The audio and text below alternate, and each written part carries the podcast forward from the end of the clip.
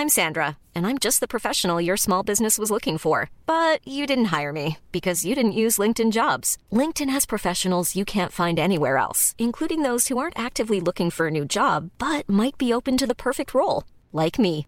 In a given month, over 70% of LinkedIn users don't visit other leading job sites. So if you're not looking on LinkedIn, you'll miss out on great candidates like Sandra. Start hiring professionals like a professional. Post your free job on linkedin.com/people today.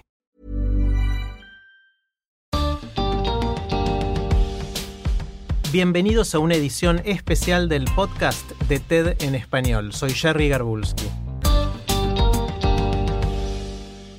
Hoy les compartimos una conversación que tuve con la emprendedora e inversora Rebecca Wang. Ella es una de las millones de personas que tienen más de una identidad cultural. Nació en Corea, se crió en la Argentina y se educó en los Estados Unidos.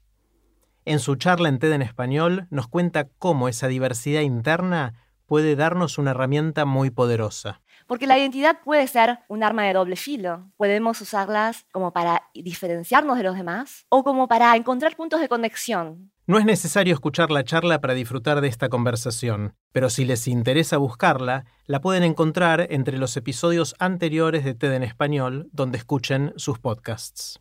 La conversación que vamos a escuchar es una versión resumida de una más larga que tuvimos en mi otro podcast, Aprender de Grandes, en el que converso con gente que admiro para seguir aprendiendo durante toda la vida. Hola Rebeca, ¿cómo estás? Muy bien, gracias por invitarme. No, al contrario, un placer. Es una conversación que ya hace muchos meses que quiero tener, así que la estuve esperando ansioso. Si tuvieras que... en pocas palabras resumir la idea de cada una de las dos charlas, la primera que diste en castellano en inglés y la segunda que diste ahora en, Córdoba. Eh, ¿Te animarías a resumirlas en, pocas palabras? Sí, esa fue la parte más difícil, ¿no? Eh, bueno, la charla de, Estados Unidos fue eh, justamente sobre las identidades y crear diversidad interna así como nosotros a veces buscamos la diversidad externa. ¿A qué me refiero con esto? Que la gente está acostumbrada a querer tener diferentes perspectivas en la mesa, ¿no? Tener asientos para edades, religiones, eh, sexos diferentes eh, para resolver problemas corporativos o eh, para tener un enriquecimiento cultural ¿no? alrededor de uno pero es muy importante también tener esa diversidad interna, en donde uno no solamente cultiva, pero también está consciente de los, las diferentes perspectivas y también las diferentes, a lo mejor lo que en Estados Unidos diríamos biases, ¿no? De sesgos. sesgos que tenemos acá todos eh, culturalmente y ser conscientes de qué es lo que traemos en nuestro proceso de pensamiento, decisiones, en juzgar a, las situaciones, a la gente, eh, para que podamos usar las mejores partes de nuestras diferentes identidades para crear adaptabilidad, eh, flexibilidad, resistencia, ingenio en, la vida en general. Y eh, antes que digas la segunda, em, perdón que te interrumpa, quiero decirte dos conceptos que a mí me quedaron muy fuertes de, tu charla en, Vancouver y en Nueva York. Eh, el primero es esta idea de que em, cuando uno es diverso internamente y que te pasaba a vos, eh, algunas veces puede ser la única cosa que tienen en común entre grupos que están en conflicto. Em, eso, me pareció muy potente como, como, idea en un mundo en el cual cada vez pareciera que tenemos más grupos que están en conflicto. Por lo menos esa es la sensación. Eh, y el otro concepto que, conversamos mucho en la preparación de tu charla, me parece que no quedó la frase en la charla finalmente, pero a mí me quedó tan grabado que para mí está en la charla igual y la, escucho ahí en la charla, es esta idea de que mm, si uno quiere encontrar su voz, su singularidad, si quiere destacarse de alguna manera, es muy difícil ser el corredor de 100 metros llanos más rápido del mundo. Es muy difícil ser el mecánico de autos mejor del mundo, pero si uno es mecánico de autos y también corre, quizás sea el único que puede hacer esas dos cosas eh, de una manera destacada. Y que a mí lo que me quedó como concepto, y lo, apliqué mucho después de eso a, a pensarme y a pensar a la gente cercana o ayudar a tener conversaciones, es como uno puede encontrar su voz y su singularidad y su contribución en la, frontera, en la intersección de sus diferentes identidades. Me parece que es un concepto repotente porque los modelos más mediáticos que tenemos es, no sé, Rafael Nadal o Messi o no sé, o el mejor cantante de no sé qué. Que está bien, algunos lo serán, pero por definición van a ser muy poquitos los mejores en esas cosas. Sin embargo, tenemos mucha oportunidad de encontrar eh, esa voz y esa forma de aportar de una manera singular y única en esas intersecciones que todos tenemos, sobre todo si cultivamos esa diversidad interna. Eh, a mí me, ese concepto en nuestras conversaciones previas me, me quedó dando vueltas mucho en la cabeza. Sí, eso creo que volvemos al tema de los inmigrantes. Los inmigrantes, por definición, son eh, los picaflores, ¿no? Que tienen esa diversidad a veces este, porque no tienen otra. Tienen que asimilar a diferentes culturas y, eh, y, por eso creo que es bueno tener inmigración y movimiento migratorio alrededor del mundo. Mm. Porque necesitamos a esos traductores. A full, totalmente. ¿Y en Córdoba de qué hablaste? Y en Córdoba hablamos un poco más sobre el cambio eh, macro, ¿no? De las crisis y si eh, tenía una metáfora con un volcán en erupción y mis amigos de Islandia que corrían hacia el volcán cuando estaba en erupción y a mí me parecía muy loco, pero que hoy en día estos cambios eh, a veces muy arrasadores que vemos, tecnológicos o macroeconómicos, sociales, culturales, nos hacen resistir, ignorar o evitar ese cambio y, mi mensaje era, no, corramos hacia el volcán, vayamos hacia el, cambio porque es la única forma en la que vamos a tener algún tipo de influencia en ese cambio, ¿no? Y ser protagonistas. ¿Por qué en Islandia corren hacia el volcán? Me, me, intrigó la, la, metáfora o la analogía. Porque, y esto es real, en el 2011 eh, yo estaba cuando el volcán erupcionó eh, en Islandia y eh, mis amigos estaban subiéndose motos de nieve en helicópteros y aviones y se iban hacia el volcán. Y para ellos es un fenómeno es un patrón tan reconocible que les parece muy interesante el ir a verlo.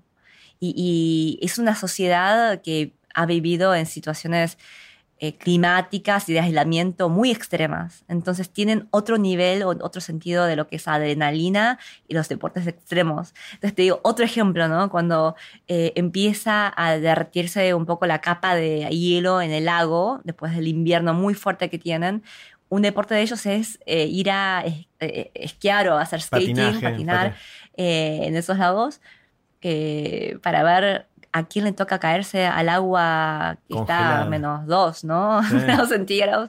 Y eso es un deporte, por ejemplo. Pero aparte es peligroso, ¿no? Porque... Sí, sí. O sea, te puedes morir, te puedes congelar. Pero ese sentido de riesgo me parece que es algo que tiene muy asumido. Y yo incluso dije, bueno, si Roma eh, se va al volcán, yo también estoy en Roma, voy a ir al volcán. Y me subí a un avión y fuimos hacia el volcán en erupción. No llegamos hacia el centro porque ya sí estábamos en una situación en la que mm, era muy posible que no regresáramos y terminamos regresando justo antes de llegar al epicentro, ¿no? Pero eh, fue emocionante. Probablemente no fue una buena decisión o racional, pero eh, creo que de alguna manera cuando vivís expuesto a la intemperie, decís, bueno, voy a controlar lo que puedo y voy a ir al centro en vez de tratar de escaparme, porque ellos en esa isla no se pueden escapar del volcán. O sea, si hay lava, hay lava y terminan todos petrificados. O sea que, ¿por qué no? ¿Por qué no disfrutarlo, no? Mientras dure. ¿Por qué no darlo? claro, claro, y ser testigos de eso. Sí. Em, Rebeca, ¿a qué te dedicas ahora? Yo eh, soy inversora, tengo un fondo de inversión que eh, capitaliza, pone dinero en proyectos de emprendimientos tecnológicos. Eh, pero también soy docente, yo enseño en el TEC de Monterrey y en Stanford también. Y, cuando invertís, hay una frase, una frase técnica que es ¿cuál es la hipótesis de inversión? Es decir, ¿qué, tipo de, de, inversiones haces o dónde crees que podés generar valor invirtiendo? Eh, la tesis del fondo que tengo en Estados Unidos se basa en invertir en compañías que tienen como público principal a un consumidor o usuario femenino. Porque la mujer, aunque es la consumidora principal en la mayoría de los mercados que conocemos tradicionalmente, eh, los productos no están siendo creados con la perspectiva de la mujer. Entonces hay ahí un un nicho interesante para poder invertir en compañías que sí están cumpliendo con crear soluciones apropiadas para un público femenino. Pero ahora estoy creando un eh, fondo para América Latina y en este caso estamos más enfocados en los sectores que afectan eh, a países latinoamericanos como puede ser agro, puede ser fintech, educación, salud, energía. Eh, y acabo de venir de Córdoba, la verdad, y hablar con muchos innovadores acá en Buenos Aires y estoy muy optimista. Creo que hay mucha innovación y mucho talento en Argentina e independientemente de la situación política o institucional, creo que esta nueva generación va a crear cosas muy interesantes. ¿Cómo ves el resto de América Latina? Difícil políticamente, eh, pero yo veo que hay eh, buena inercia en lo que es Chile, Perú, Colombia, México. Eh, Brasil obviamente tiene mucho, pero también ahora tiene muchos desafíos en el mercado global y en la marca internacional que tienen como país, porque hay mucho, mucho miedo de parte de los inversores en Estados Unidos y en Europa sobre qué va a pasar. Entonces ahí va, van a tener un desafío en ese sentido, que se va a secar un poco la capitalización externa a menos que se vean señales eh, positivas, ¿no? Mencionaste que la invierten en empresas que tienen una perspectiva de la mujer en el diseño de productos, servicios para, para mujeres porque históricamente, si entendí bien, muchos de, esos productos y servicios fueron diseñados con otra perspectiva que, no satisfacía las necesidades profundas o reales. Estoy poniendo mis propias palabras, obviamente. Eh, ¿Se te ocurre algún ejemplo de eso? De, alguna cosa que estaba mal diseñada porque las mujeres no vivimos así, no pensamos así, no sentimos así y, se pueda mejorar o se haya mejorado? Sí, eh, hay muchos ejemplos de compañías de software tecnológicas que eh, terminaron siendo usadas por 70-80% de mujeres, como es el caso de TaskRabbit, pero... Eh, ¿De cuál? ¿Cómo se llama? Uh, TaskRabbit, pero que inicialmente pensaron que iban a ser usadas por hombres. Es una plataforma que te permite contratar a un plomero, pero eh, no yendo a una agencia, sino al estilo eBay, ¿no? Con una marketplace, con una plataforma. Eh, pero también hay ejemplos de tecnología muy, muy sorprendentes, como puede ser el caso del auto el auto, em, en todo lo que es testeo, de incluso lo que es la seguridad de coche, eh, había sido eh, eh, testeado con los maniquíes que tenían una conformación de densidad de masa de un típico hombre. Sí, hasta 2006, o sea, hasta hace un poco más de 10 años.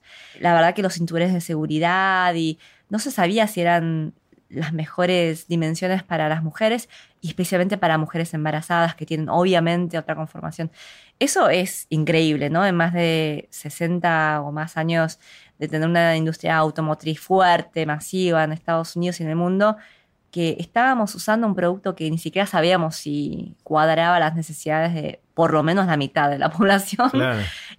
Eh, y en tu caso, dada la variedad de cosas que hiciste a lo largo del tiempo, la variedad de lugares donde viviste, la variedad de ocupaciones y preocupaciones que tuviste a lo largo de la vida. Tengo muchas ganas de preguntarte, tomando distancia de todo eso, ¿qué aprendiste? ¿Cuáles son las cosas que puedes destilar de toda esa experiencia que tuviste hasta ahora? Creo que mi vida, eh, la lección constante que tuve con todas esas experiencias y los saltos, como decís, ¿no? Es que todo es relativo y nada es irreversible. Solamente, eh, obviamente, la muerte, como la entiendo yo, eh, no la podemos cambiar fácilmente, pero nada es permanente, nada se queda para siempre, nada está garantizado. Y ahí creo que yo pasé por muchas etapas de primero sentirme bastante ansiosa por el hecho de que no tengo control. Pero una vez que te das cuenta y aceptas que uno individualmente no tiene esa influencia en el, o sea, el, ambiente, el contexto de uno, entonces empezás a sentirte en paz con estas reglas de juego. Y la agencia o el protagonismo viene por otra parte, ¿no? Viene con esa reacción que uno tiene para eh, los cambios de ambiente. Entonces no es controlar las circunstancias o la situación, sino más bien cómo hago para ser oportunista, aprovecharme de las diferentes situaciones de una manera que a mí en lo personal o para la sociedad o para mi familia pueda eh, crear algún beneficio, o sea, alguna consecuencia positiva ¿no? de esa situación. Y eso te da más sentido de control y, y a lo mejor tranquilidad en estas situaciones. Yo me imagino que hay cada vez que uno ve un cambio alrededor de uno, puede percibir que es un cambio positivo o negativo pero me suena que lo que estás diciendo es, no importa cuál sea el cambio, uno tiene que construir su rol positivo, su impacto positivo de ese cambio en, su persona. ¿no? Hay algunas cosas que son más fáciles, otras más complicadas. Obviamente si hay una crisis financiera, una crisis social, es más difícil encontrarle el lado positivo que si es, eh, no sé, una oportunidad de un nuevo trabajo o de conocer gente nueva, que obviamente la mayor parte de la gente lo va a ver como algo positivo. ¿no? ¿Te ha tocado reaccionar a cambios en las dos direcciones, supongo, ¿no? Porque mudarse de Corea a Argentina, ¿qué edad tenías vos? Eras chiquita. Tenía seis años. Seis años. Eh, donde, donde llegaron y, entiendo inclusive que tuvieron, hasta perdieron posesiones y tuvieron problemas económicos. Eso es difícil de vivirlo, aparte de tan chica como algo habiendo dejado a tus amigos y amigas en, Corea. Eh, a corto plazo debe ser difícil, ¿no? De, vivirlo como algo positivo. Después a la larga uno puede mirar para atrás y decir, bueno, me enriqueció, me, dio más diversidad y aprendí un montón de cosas, pero en el momento debes haber sufrido ese, ese cambio, ¿no? Sí, totalmente. O sea, yo luché muchos años con, este problema eh, de no sentir que ese cambio había sido positivo en mi vida. Eh, yo me quejaba con mis padres por muchos años. ¿Por qué nos hiciste esto? Les echabas la culpa. Claro, ¿por qué nos trajiste a un país en donde nos discriminan? Yo no me siento este, eh, poder encontrar mi identidad, yo no me siento parte de esta comunidad, ¿por qué nos hiciste esto, no? Vivíamos tranquilos en Corea, ¿cuál fue la razón eh, egoísta de parte de ustedes por buscar una aventura que trajeron tres chicos chiquitos a un país desconocido, ¿no? Y solamente fue con los años, y yo me acuerdo de ese momento en el que yo tuve esa iluminación mental de decir, no, para, en realidad esto está súper interesante porque yo no tengo una normativa eh, de valores que me definen el 100%, entonces yo puedo elegir un poco qué quiero hacer con la cultura coreana, con la cultura argentina, y ese poder de selección, de protagonismo en elegir esa identidad fue eh, muy linda en ese momento, ¿no? Está bueno, el tema de la inmigración está candente, es algo que está en los diarios, en los temas de conversación, porque obviamente hay muchos movimientos migratorios y hay mucha gente que habla del tema y opina sin haber pasado por eso que creo que por más buena intención que uno tenga, es muy difícil de tener una empatía completa porque no lo viviste y no sabes qué se siente llegar a un lugar en el cual no conoces a la gente, no, conoces la cultura, no hablas el idioma y donde tampoco tenés la suerte de tener un, respaldo económico que te permita dar los primeros pasos, ¿no? Y eso fue lo que tuviste que vivir ya hace bastante tiempo con, con tu familia. ¿Qué le dirías a alguien que quiere opinar sobre la inmigración sin haberlo vivido? ¿Qué es lo que se siente? ¿Qué le dirías a alguien que, está del otro lado? Eso, esto es un debate en realidad este, de todos los días para mí, porque estamos en Estados Unidos ahora, como sabes, en las noticias están eh, los... Eh, que quieren ser inmigrantes en Estados Unidos, los que están cruzando las fronteras hacia México y de México a Estados Unidos. Y también, bueno, como sabrás, mi esposa es de Dinamarca eh, y en Europa tenemos un tema candente ahora también y muchos de los que viven en Dinamarca nunca tuvieron experiencia personal de ser inmigrantes ellos, ¿verdad? Porque es una sociedad muy homogénea. Entonces, muchas veces tengo que tener esta conversación de imagínate no nacer en el lugar en el que naciste y que por realmente el azar, por una cuestión de suerte o de fortuna, eh, terminas naciendo en un país en donde tenés esa situación de eh, ser despojado, no tener acceso a recursos, no tener este, a lo mejor algunas de las, eh, algunos de los derechos y libertades con las que vos contás todos los días, ¿no? Y no solamente eso, que bueno, a lo mejor es una pregunta este, muy teórica porque ya naciste y naciste en un país que te provee estas cosas, pero el futuro no es así. O sea, el futuro puede llegar a cambiar las cosas muy repentinamente y se está hablando mucho de esto ahora con el avance tecnológico, con el cambio climático, que sociedades que ahora están muy tranquilas pueden llegar de un día para el otro, en un transcurso de 10, 20 años, cambiar mucho esta, esta estabilidad. Y a lo mejor ahora cambió el tablero, ¿no? Y estás del otro lado de los recursos. Está bueno, y ahí me, das pie. Eh, mencionaste cambio climático, ¿qué otros grandes temas te, preocupan o te tienen, cuando pensás en los próximos 10, 20, 30 años o, quizás más, ¿cuáles son los grandes temas que te, preocupan, te inquietan, te hacen pensar en hacia dónde vamos? Sí, bueno, eh, obviamente toda la parte eh, de los derechos humanos, yo creo que, o sea, con lo que pasó en Estados Unidos, con las elecciones pasadas y incluso las que pasaron ahora en noviembre, eh, las corrientes que vemos en, Europa, incluso en América Latina, a mí me preocupa mucho cómo como sociedad estamos eh, basados en un sistema democrático que a lo mejor no refleja la sociedad actual, de cómo se esparce información, de cómo se crean opiniones, de cómo la gente vota eh, en base a una realidad que no tiene a lo mejor ni siquiera relación con, los hechos, ¿no? Eh, y esto me preocupa bastante y creo que si lo distilamos un poquito más, eh, realmente estamos hablando de la educación. Y yo creo que lo que es la educación, especialmente eh, muy temprana, ¿no? De los chicos cuando nacen, bueno, a lo mejor es porque tengo hijos chiquitos de 4 y un año, estoy pensando mucho sobre cómo los educamos a ellos, qué tipo de medidas tomamos activamente cuando tienen seis meses, ¿no? No estoy ni siquiera hablando de la primaria o la secundaria.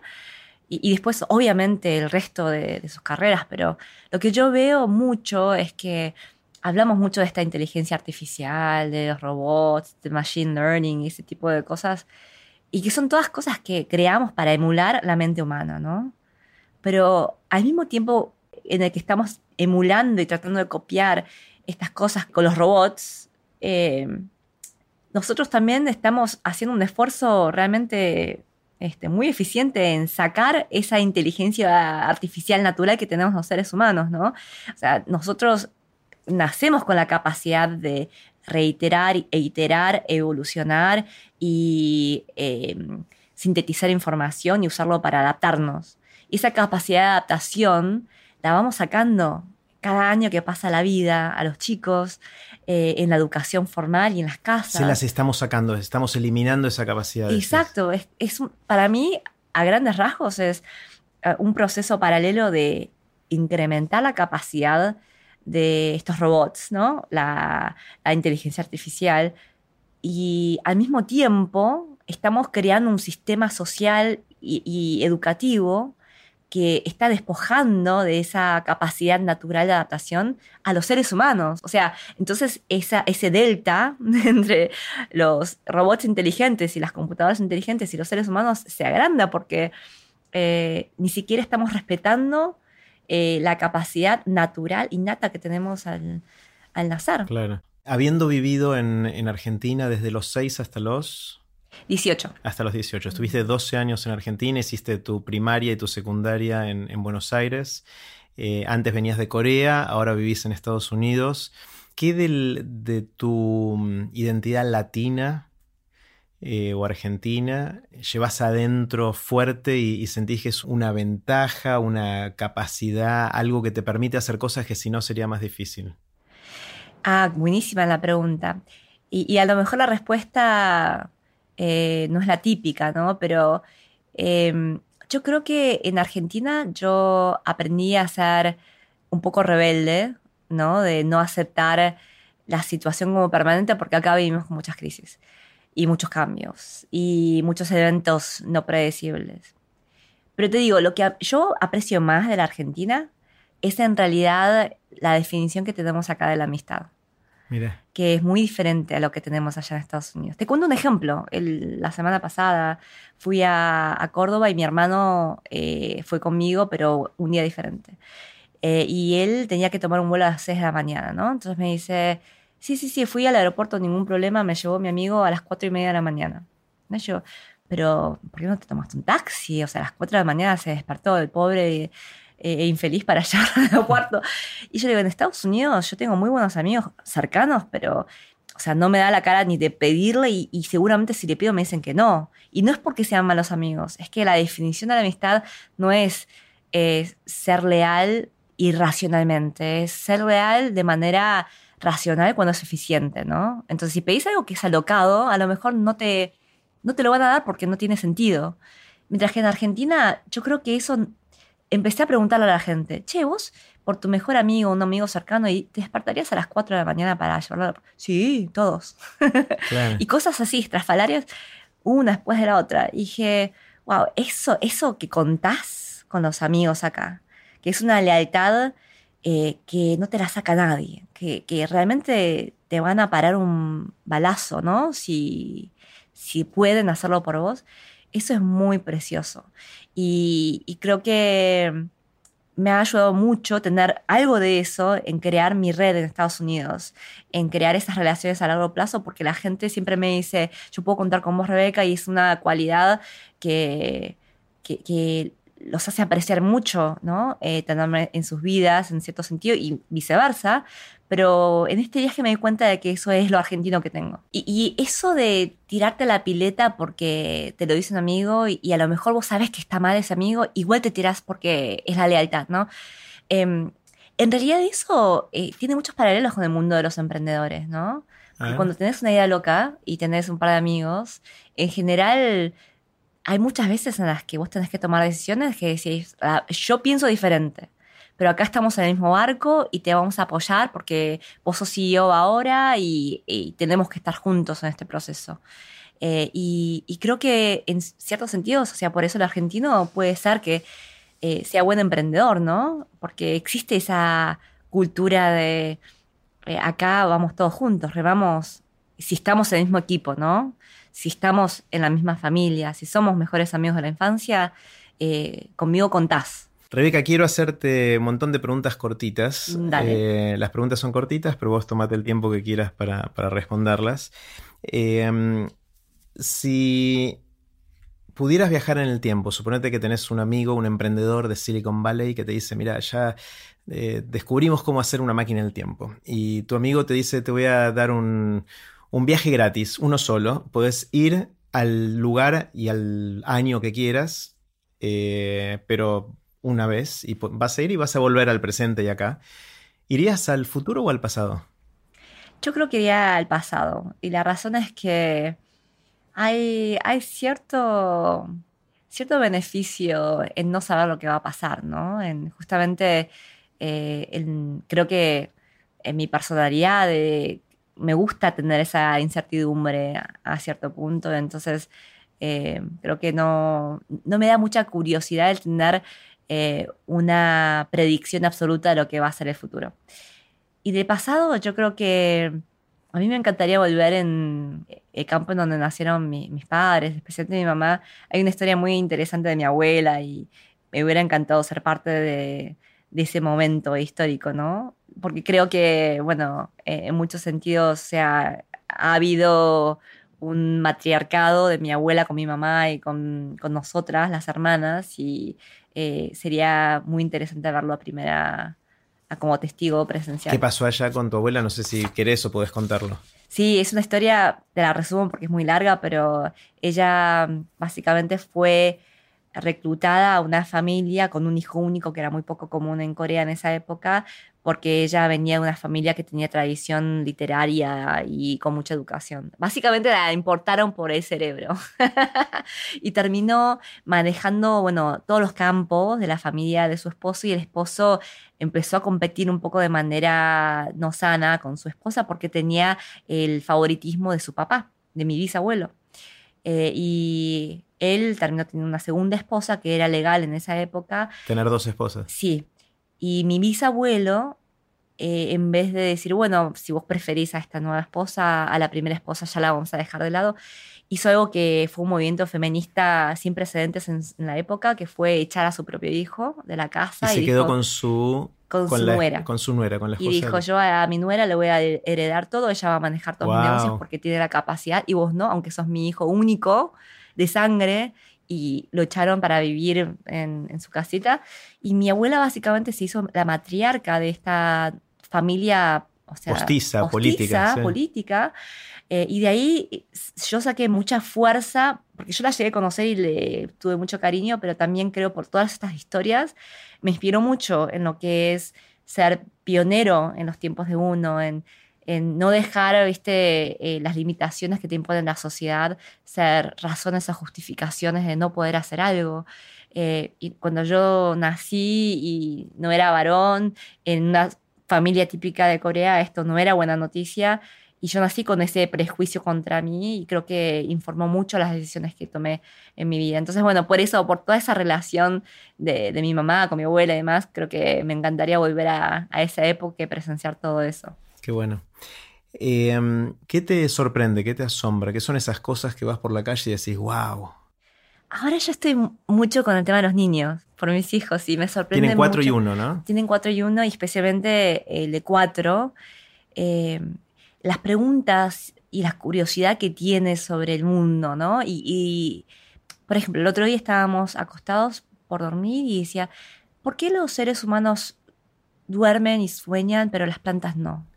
y es una pregunta súper simple, pero que apela a cierto nivel de consideración que tiene sobre la conciencia, ¿no? Que es tener conciencia. Es súper sofisticado, es, tener conciencia de uno y, hacerse la pregunta si otras cosas que no son seres humanos. Claro, anima y después me empezó a preguntar diferentes, o sea, distinciones entre los seres vivientes y los no, y, y fue súper, y hace preguntas así todo el tiempo y me fascina esa evolución cognitiva que eh, o sea, la primera pregunta interesante que me hizo él fue, mamá, ¿por qué la cabeza se llama cabeza y no otro nombre? ¿no? Hmm. Esa, ese sentido del lenguaje y la nomenclatura. Y me dice, ¿y cómo sabes que cuando llego cabeza es cabeza? Como que ¿viste? estaba hablando sobre la realidad y ficción y, y, uno siendo padre ve esa evolución de un chico que solamente te pide eh, cosas observables, ¿no? Comida, cambiarme el pañal. Eh, tengo sueño, a desarrollar este nivel de análisis cognitivo eh, y, pasa en los primeros años de vida. Eso me está fascinando, ¿no? Como, eh, como testigo de este proceso, el ver cómo evoluciona todos los días y cómo adquieren un nivel más de profundidad, conciencia y abstracción que no tenían ayer. ¿Tenés alguna habilidad inútil? yo estuve pensando solamente mucho sobre esa pregunta y en ciertos sentidos creo que no tengo muchas habilidades eh, útiles o a lo mejor no tengo muchas habilidades, punto, pero sabes que yo tengo una habilidad bastante fuerte con los bebés, que no importa de dónde o de quién, eh, los bebés siempre me quieren y yo tengo esa, esa conectividad con los bebés muy fuerte. Hasta ahora no he encontrado un bebé al que no haya podido hacer reír o que no vengan conmigo y me digan, este bebé no va con nadie, pero ¿cómo se va? Debe haber algo en la mentalidad equivalente que tengo con un bebé que me den como par, como colega. está bueno porque eso puede ser visto como una habilidad inútil o como un superpoder. o sea, tiene, tiene los dos aspectos, ¿no? puede ser, supongo. Está genial. ¿Cuándo sentís, Rega, que, que, nació la pasión que tenés por lo que haces ahora? Sí, yo creo que, em, bueno, en la secundaria específicamente tuve una experiencia con lo que fue el emprendimiento, con un, concurso de un programa de una ONG llamada Junior Achievement, que me dio un poco ese, esa experiencia y el apetito por crear un emprendimiento propio, ¿no? Pero si realmente me pongo a mirar la historia de mi vida, em, o sea, mis papás al venir de Corea a Argentina, tomarse ese riesgo, crear un emprendimiento ellos mismos, ¿no? Mi mamá tuvo negocios siempre cuando crecíamos. Eh, y esos cambios de, de, pasar un mundo cierto a un mundo incierto y básicamente jugar con ese borde, ese límite, em, creo que crearon las, precondiciones para que yo pudiera tener esa inclinación a lo que es el emprendimiento, a lo que es la tecnología o la innovación. Mm. Ahora te hago la pregunta inversa, que es algo que, me desvela y que supongo que a vos te va a interesar también y seguramente lo estás pensando por tus hijos. Y es, nos debatimos mucho y, lo conversamos hoy un rato sobre el futuro de la educación y cuánta oportunidad tenemos de reformar eso. Pero dado que el conocimiento en sí hoy está accesible y fácil de acceder eh, casi para todo el mundo o para mucha gente en todos lados, eh, quizás lo que más valga la pena es preguntarnos no tanto cómo transmitir el conocimiento, sino cómo hacer para que los chicos, sobre todo la, gente más, más joven, de hecho los chicos muy chicos, desarrollen alguna pasión por algo algún interés que les dure durante toda la vida, porque si uno desarrolla la pasión por algo, va a encontrar la mejor manera de aprenderlo y de perfeccionarlo y de porque lo va a disfrutar. ¿Por dónde empezamos con todo eso? ¿Se te ocurre alguna idea de, cómo hacer para en tus hijos o en chicos en general eh, poder instalar o ayudarlos a desarrollar pasiones de, largo plazo que les duren toda la vida? Excelente pregunta y una pregunta muy difícil, ¿no?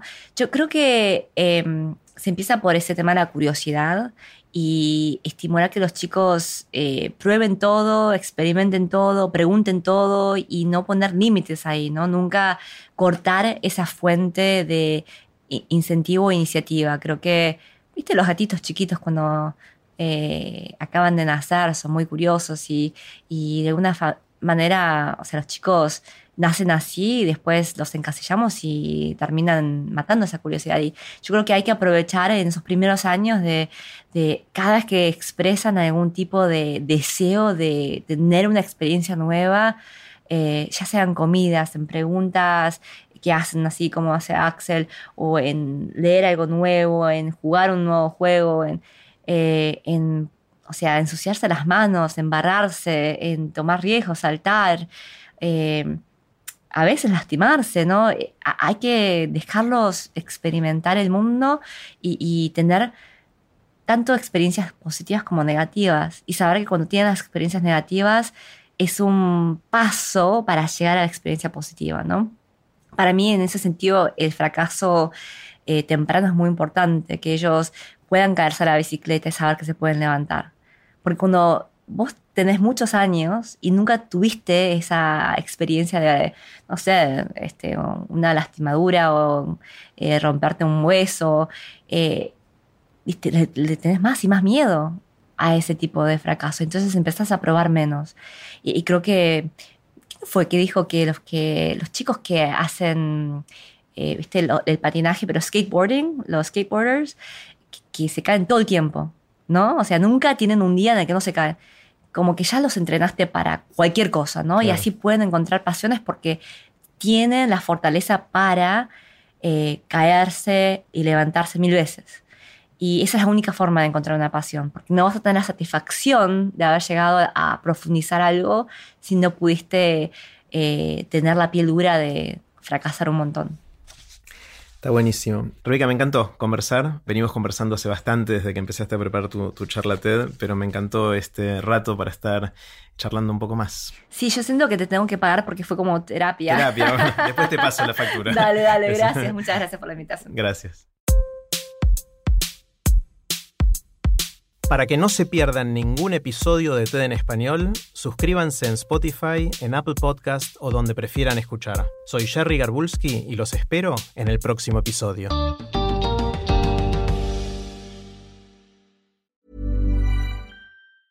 A lot can happen in three years, like a chatbot may be your new best friend. But what won't change? Needing health insurance. United Healthcare Tri Term Medical Plans, underwritten by Golden Rule Insurance Company, offer flexible, budget friendly coverage that lasts nearly three years in some states. Learn more at uh1.com.